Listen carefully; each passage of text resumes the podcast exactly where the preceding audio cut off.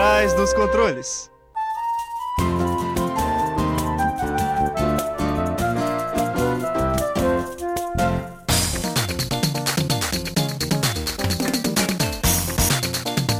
Fala ouvinte! Seja bem-vindo a mais um episódio do Por Trás dos Controles, o programa que pluga você no mundo dos jogos. Mais um episódio vindo diretamente das nossas casas e transmitido pela nossa querida Rádio Fiscar 95,3 FM. E hoje nós trazemos dois convidados que não são bem convidados, vocês só estão familiarizados com eles, mas eu queria chamar aqui a Luana E aí, gente? e o Renato, o Rensto. Alô? Nós estamos rodeados de história de ficção, tanto em filme, quanto livro, quanto jogo. E com tantos personagens por aí, é muito comum a pergunta: e se um personagem de uma história se encontrasse com outro de outra história? E é justamente sobre isso que vai ser o nosso bate-papo de hoje. Vamos falar sobre os crossovers nos jogos. Sim, os videogames são repletos de crossovers, então é sempre importante olharmos para algo comum e perguntarmos: por que isso existe? Então, ouvintes, prepare para quebrar barreiras, porque o Por Trás dos Controles vai começar.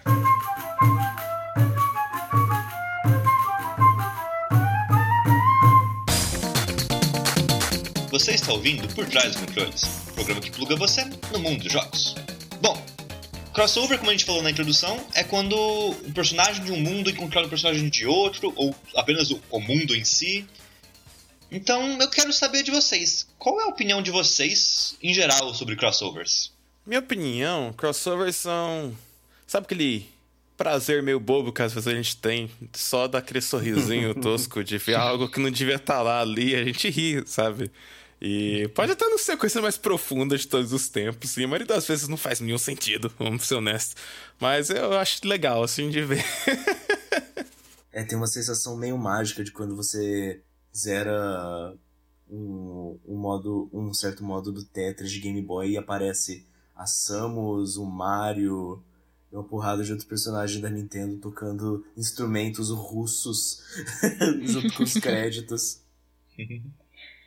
Eu também acho muito legal como personagens de obras diferentes às vezes se dão muito bem na nossa cabeça, eles fazem muito sentido estarem juntos e normalmente eles estariam separados pela barreira das obras diferentes. Aí você tem os crossovers que colocam eles no mesmo lugar e a gente fica feliz. Ou às vezes não faz sentido nenhum, nenhum deles estarem juntos, e foi por uma coincidência muito tosca.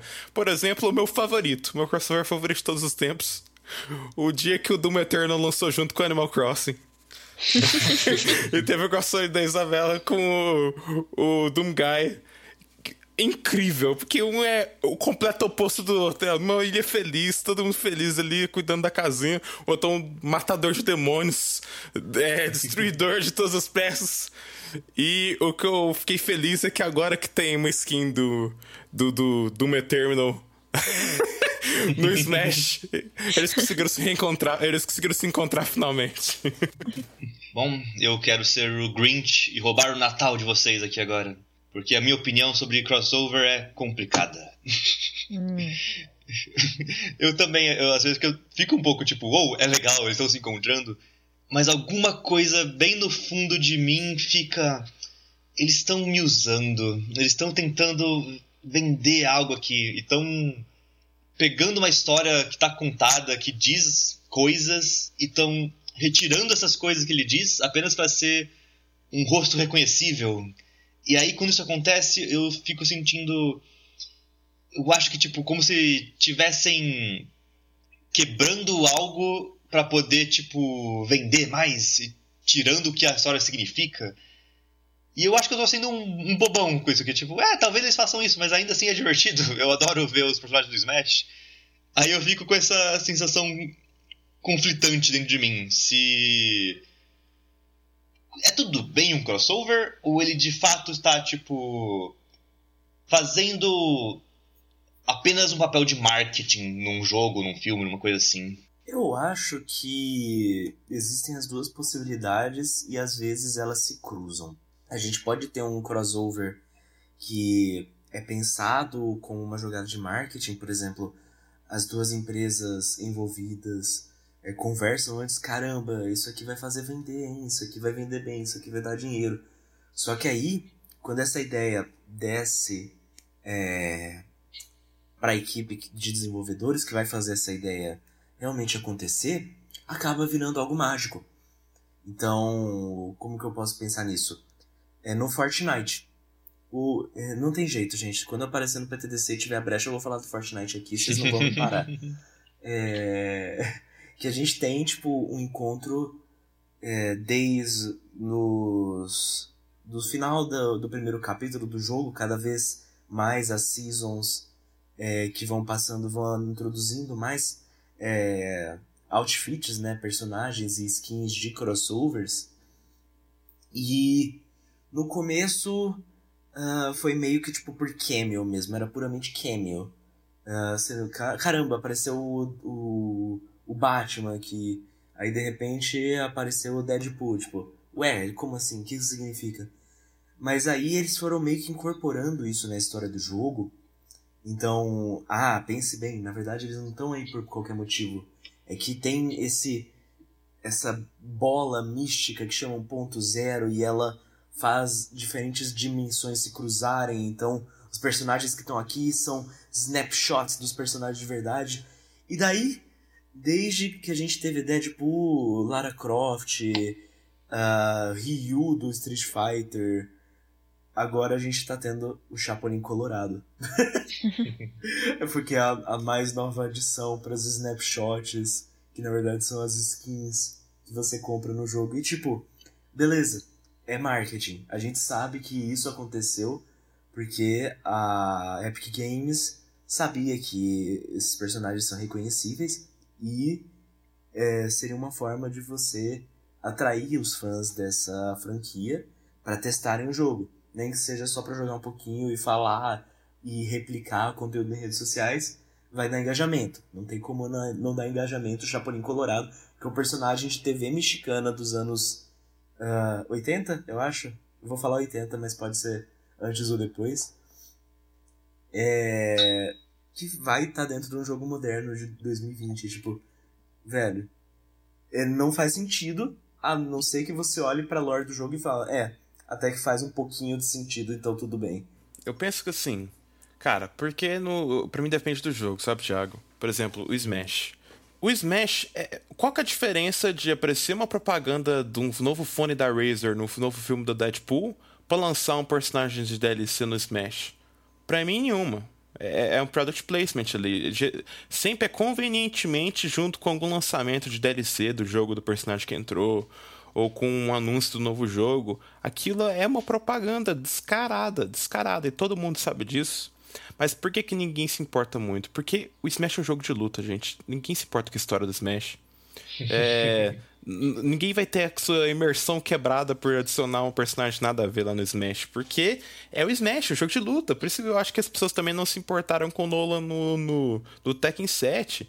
É, é um jogo de luta. Tipo, as pessoas tão, não se importam tanto assim com a história daquele. Não que a história não tenha elementos bons, mas, sabe? É, agora, se adicionasse algo assim num jogo mais sensível na parte de história, eu ia ficar um pouco incomodado, é óbvio. Eu sentiria que estariam ali quebrando minha experiência, atrapalhando meu jogo só para vender o jogo de outra pessoa. Poxa, é, eu acho que atrapalharia mais, sabe? Mas acho que mesmo nesse caso de vender, a gente tem que pensar dos dois lados da moeda. Tantos jogos indies referenciam personagens uns dos outros. Tantos jogos indies. Eu acho que o Shovel Knight deve estar em uns 40 jogos na, na face da Terra. assim. é... e, cara, eles estão ali se ajudando, sabe? Às vezes o jogo que o Shovel Knight entra é menos popular do que o Shovel Knight. Então, na verdade, ajuda mais o desenvolvedor que botou o Shovel Knight do que o Shovel Knight em si, sabe? É... Acho que, claro, quando a gente pensa isso em empresas grandes, a gente fica, não, mas quando a gente olha para as empresas pequenas, é tipo, ah, legal, estão se ajudando, sabe? Acho que tem os dois lados aí, sei lá. E tem alguns casos que eu acho que fica realmente muito chato, tanto para os dois donos da, das marcas dos personagens, quanto para os fãs, que, por exemplo, até estava fazendo piada disso antes da gente começar. Nos anos 2000, quando lançou Devil May Cry, o Dante era um sucesso, e até hoje ele é um símbolo de pessoa legal. Então, muitos jogos se aproveitaram disso e literalmente colocavam na capa: esse jogo tem o Dante do Devil May Cry. Ou seja, eles não ligavam para quem era Dante, eles não ligavam para o que o Dante estava fazendo lá. Eles só colocavam porque sim, porque o Dante era legal e estava fazendo dinheiro. Isso para mim é tão ridículo.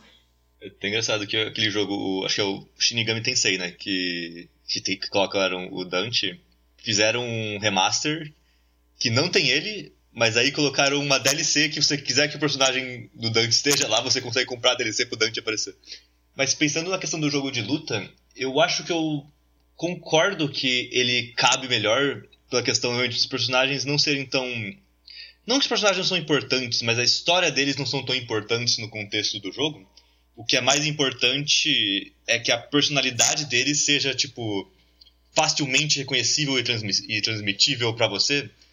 Que aí. Porque você se apega aos personagens mesmo assim, e você acaba gostando deles, e até na hora de você escolher, não conhece ninguém ali, você vai pela personalidade das pessoas, né? Então acho que faz sentido um crossover em jogos de luta por causa disso, né? Que. Tá, a gente não vai conseguir desenvolver a história desse cara aqui, mas colocando ele aqui, você já conheceu a história dele, você já se importa com ele. Acho que realmente faz isso, né? E eu vou estar mentindo se, sei lá, algum dia não aparecer, sei lá, o Harada do Tekken chegar e falar, ó, oh, Tekken de Final Fantasy, eu morro. eu tô lá já agora comprando o negócio. Eu acho que de fato existe esse lado de que se a história não é tão importante, você trazer esses personagens vai você ficar mais animado com a possibilidade de jogar com eles, né? Principalmente no caso do Smash, que você vê claramente o, o carinho que os designers tinham de trazer as mecânicas daquele jogo para funcionar num jogo de luta, né? É. Você olha, tipo, o Steve do Minecraft colocando bloco no meio do, do jogo, você fica, meu Deus, parabéns, pessoal, vocês estão, tipo, acho que eu gosto disso por causa disso, tipo, parece que tá respeitando ali, enquanto, desculpa, Renato, no Fortnite você pega, por exemplo, Super-Homem com uma metralhadora dando tiro na galera, ou ah, coisa sim. assim que, que, que parece estranho, sabe? Sim. É, o, o Smash eu acho que ele realmente é um caso especial por causa disso, que o, a história do jogo é basicamente que é um universo de personagens de jogos, tipo, eles estão ali por quê? Porque eles estão. Porque eles estão dali, tipo, nesse universo do Smash, é ali que esses personagens vivem, tipo, eles não, o Snake do Smash não é o mesmo Smash, o mesmo Snake do Metal Gear Solid, é o Snake do universo do Smash. Ele meio que cria um próprio multiverso e por isso uh, você não se surpreende de estar com uh, o Sora do Kingdom Hearts lutando contra o Pikachu. Tipo, você olha, é, de boa, são personagens de videogames lutando no multiverso de videogames.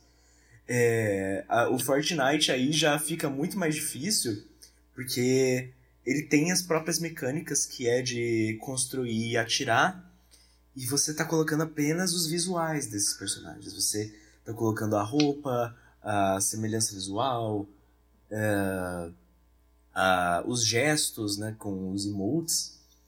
E só que o jogo ainda é o mesmo. Ele não é, você não vai conseguir sair voando se você pegou a skin do Super-Homem, porque seria muito injusto. Uhum. só que o é aquele negócio, né? Eles justificam dentro do universo, só que isso só vai interessar para quem joga de Fortnite. Para quem joga Fortnite faz sentido. O Super-Homem tá lutando contra o Ryu com duas AK-47 e botando uma parede de tijolo na frente. Tipo, pra quem conhece o universo do jogo, faz sentido. Do mesmo jeito que talvez com Smash, só que é, com Smash é muito mais fácil de digerir, porque os personagens mantêm a, a semelhança deles, o universo deles. Você nunca vai ver com exceção dos itens, né? Fica um pouquinho estranho o Pikachu segurando uma blaster lá e atirando nos caras, mas aí tudo bem, porque ainda tá dentro do universo e dá pra entender. Só que aí não, eu, eu penso que lembra um pouquinho mais do que o Fortnite tenta fazer. Mas é aquele negócio. Quem sabe da lore do jogo sabe. para quem não, é tipo, puro marketing e tipo, ué, por que, que o Super-Homem tá lutando contra o Chapolin Colorado? Qual, qual a razão disso tá acontecendo? E o resto comentou sobre Kingdom Hearts. Vamos falar de Kingdom Hearts. O que, que vocês acham da mistura Final Fantasy e Disney? Caramba! E é interessante que o. que essa, essa, esse meio que encontro de duas coisas que não tem, entre aspas, não tem nada a ver, é, surgiu, né? Criou um, uma série de jogos que não é uma série de crossover, não é, por exemplo, um Smash Bros que o objetivo vai juntar várias franquias, não. é uma franquia nascida do Final Fantasy em colaboração entre a Square Enix e a Disney. É isso, esse é o escopo do jogo. São, são os personagens de Final Fantasy interagindo com personagens da Disney e criando meio que um universo próprio, né? Tipo, é, é Final Fantasy, mas ao mesmo tempo não é Final Fantasy, porque tem as coisas que são originais do Kingdom Hearts. E é bacana, porque é uma coisa original que saiu de um crossover, né? Um, os crossovers não precisam ser só esse encontro e quebra de barreiras só por quebrar e fazer uma celebração de um certo tema. Não, pode ser uma quebra que gera algo novo e muito especial. Para muita gente, Kingdom Hearts é um, uma das melhores séries de videogame que já foram lançadas. É, talvez aí seja porque entre algumas contradições, porque eu acho que Kingdom Hearts funciona muito bem, e eu acho que no meio das misturas ele encontra a sua própria identidade, mas ao mesmo tempo eu fico perguntando se, tipo, eu de fato acho isso, ou é se porque eu tô acostumado com Kingdom Hearts, porque eu joguei bastante quando eu tinha 15 anos e eu não pensava que isso era um problema, sabe?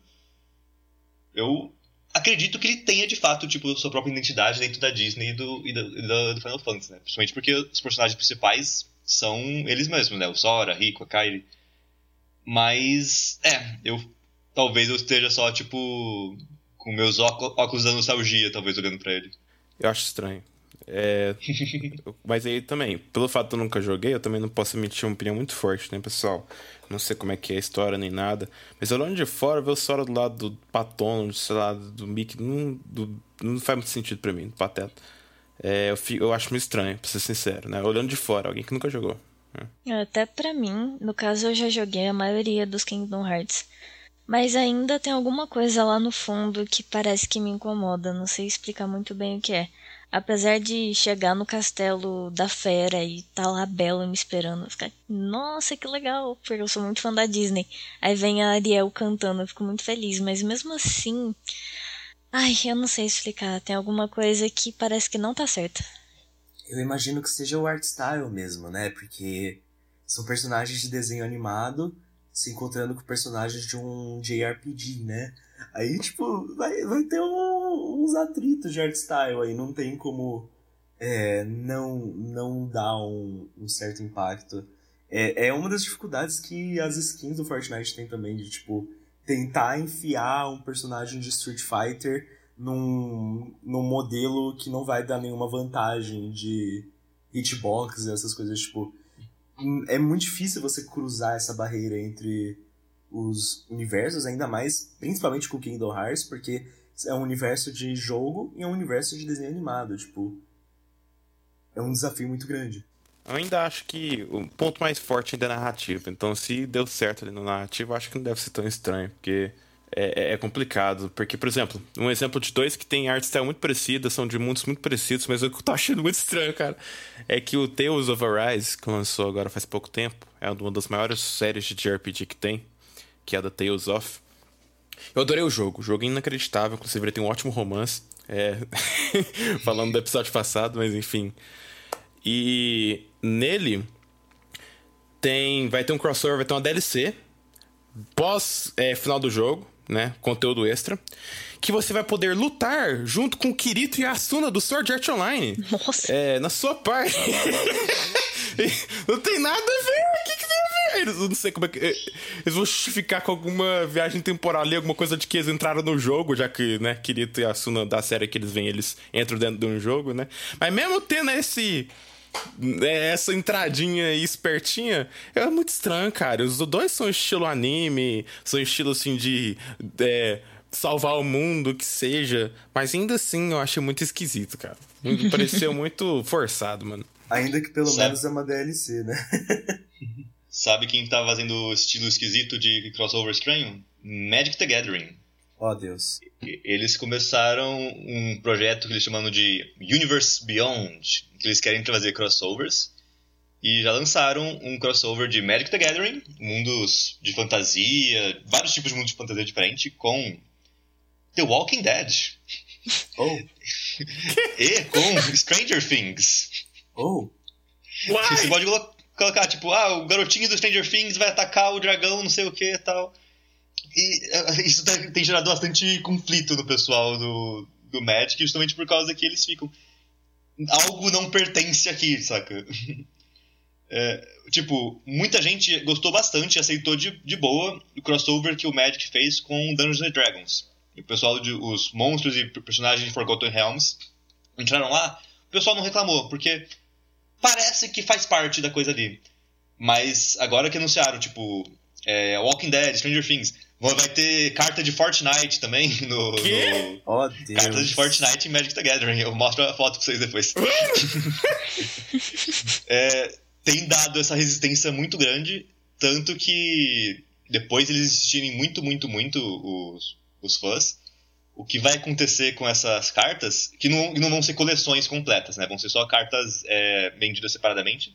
Eles falaram que vão começar a colocar essas cartas uma skin de Magic é, nos pacotes depois de, depois de alguns dois ou três é, três coleções, eles vão colocar secretamente, não secretamente não, num slot do, do pacotinho algumas cartas que seriam tipo Equivalente. de Walking né? Dead, coisa assim, com uma skin de Magic mesmo, pra pessoa não sentir tão, oh, o que tá acontecendo com o meu Magic aqui, né? Igual o Rensto falou sobre o Fortnite, ah, se você conhece a história, faz sentido. O pessoal tava muito realmente, se você conhece a história, não faz sentido colocar essa galera aqui. E o pessoal do, que acompanha as histórias do Magic, eles sempre colocam contos na, na internet gratuitamente pro pessoal ler. Até em português, se quiser conhecer a história do Magic, tá sempre tudo ali. O pessoal se sentiu muito traído, sabe? Tipo, hum, parece que as coisas que eu tava acompanhando, as histórias que eu tava vendo, só não importam pro, pros criadores do jogo, né? Então acho que isso foi um sentimento que deixou muita, muita gente, tipo, chateada, como realmente se o Magic tivesse se traído nesses crossovers aí. Você tem que ficar realmente muito desapontado quando a história do seu universo de cartas, de monstros e magia acaba pecando mais do que a história do Fortnite. Na justificativa pros crossovers. Pelo menos faz uma tentativa, alguma coisa. E só pra fechar aqui, eu queria comentar um último crossover que eu acho que é até bem importante na indústria dos jogos, tem um, simbolismo muito legal, que são os jogos do Mario e do Sonic. Porque há décadas atrás, claro, teve aquela briga entre Nintendo e Sega, e um querendo vender mais que o outro, aí o Sonic foi criado pra bater de frente com o Mario e tal. E hoje a gente vê que os dois estão juntos jogando tênis. Mario e evolução, Sonic né? nos Jogos Olímpicos, cara. Eu lembro quando eu joguei a versão do Wii da- dos jogos de 2008 e foi tipo, caramba, como assim? Eu tô jogando com o Yoshi contra o Knuckles, velho.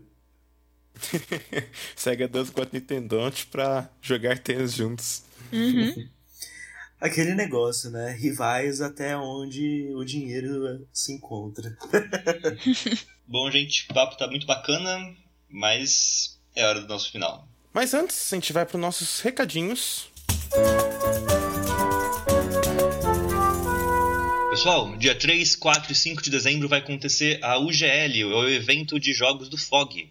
Vai ser uma live e vai ser muito bacana. A gente vai mostrar jogos que foi feitos na disciplina dos jogos da USP e também a gente vai ter vários convidados nacionais e internacionais falando sobre desenvolvimento de jogos. Se você gosta disso, você não quer perder o, a UGL. E para não perder o GL e nem nada que o Fog colocar, nenhuma notícia sobre o nosso podcast ou qualquer coisa que a gente faz, é, nos siga nas redes sociais. Então é só pesquisar por Fellowship of the Game ou Fog no Facebook, no Twitter ou no Instagram. E claro, se quiser assistir mais do Por Trás dos Controles, você pode entrar no radio.fiscar.br para ver o episódio mais recente, ou entrar no Spotify, Apple Podcast, o seu aplicativo de podcast favorito, que a gente vai estar lá. E esses foram os recados desbloqueados no momento. Opa, a conversa foi muito bacana, gente. Sim, muito, muito legal falar sobre o, o Mario brigando com o Steve. Ah, cara, acabou, mas a gente sabe que depois do Smash ainda teve o Fighter da Nickelodeon, um dos personagens da Nickelodeon se encontrando, vai ter um da- da Warner Bros. também, então os crossovers continuam depois do episódio também. Bom, vamos ficando por aqui, por trás dos controles, e esperamos você, na frente do rádio, no próximo episódio. Obrigada a você que nos acompanhou até aqui. Vamos nos desligando e até a próxima.